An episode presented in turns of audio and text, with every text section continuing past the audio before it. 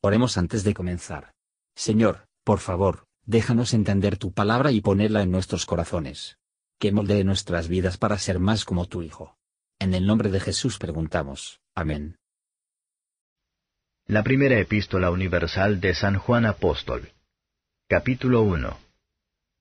Lo que era desde el principio, lo que hemos oído, lo que hemos visto con nuestros ojos, lo que hemos mirado y palparon nuestras manos tocante al verbo de vida, porque la vida fue manifestada, y vimos y testificamos, y os anunciamos aquella vida eterna, la cual estaba con el Padre y nos ha aparecido.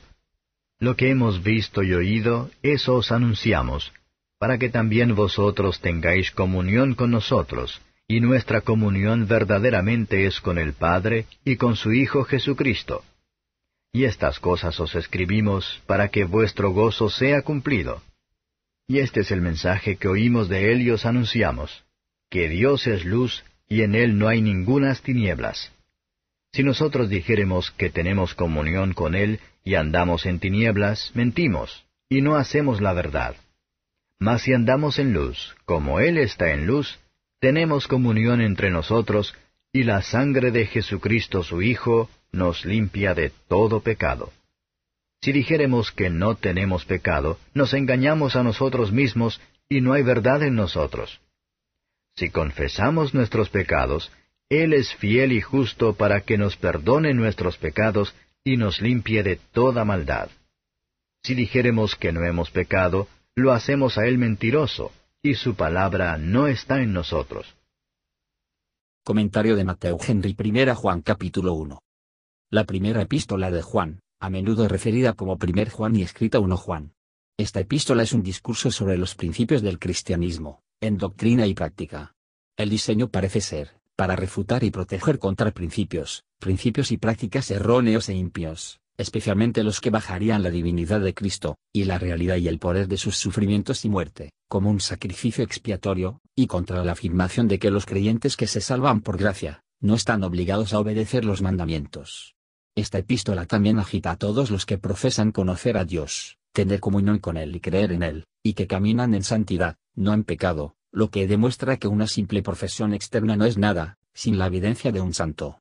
Vida y conducta también ayuda a avanzar y emociona a los verdaderos cristianos a la comunión con Dios y el Señor Jesucristo, a la constancia en la verdadera fe y a la pureza de la vida. Versos 1 a 4. Qué bueno, que la excelencia esencial increada, que había sido desde el principio, desde la eternidad, como igual al Padre, y que por fin apareció en la naturaleza humana para la salvación de los pecadores, fue el gran tema sobre el cual el apóstol escribió a sus hermanos.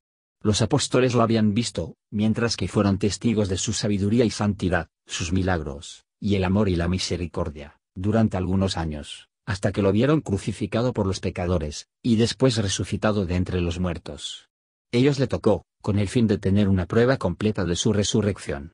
Esta persona divina, el verbo de la vida, la palabra de Dios, apareció en la naturaleza humana, para que Él sea el autor y dador de la vida eterna a la humanidad, a través de la redención de su sangre, y la influencia de su nueva creación espíritu.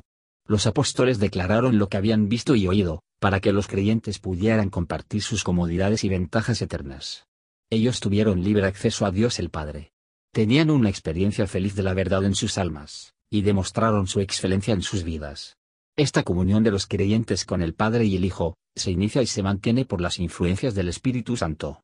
Los beneficios Cristo otorga, no son como las posesiones escasas del mundo, provocando celos en los demás, pero la alegría y la felicidad de la comunión con Dios es todo suficiente, de modo que cualquier número puede participar de ella, y todos los que se justifica decir, que realmente su comunión es con el Padre, se deseará llevar a otros a participar de la misma bienaventuranza.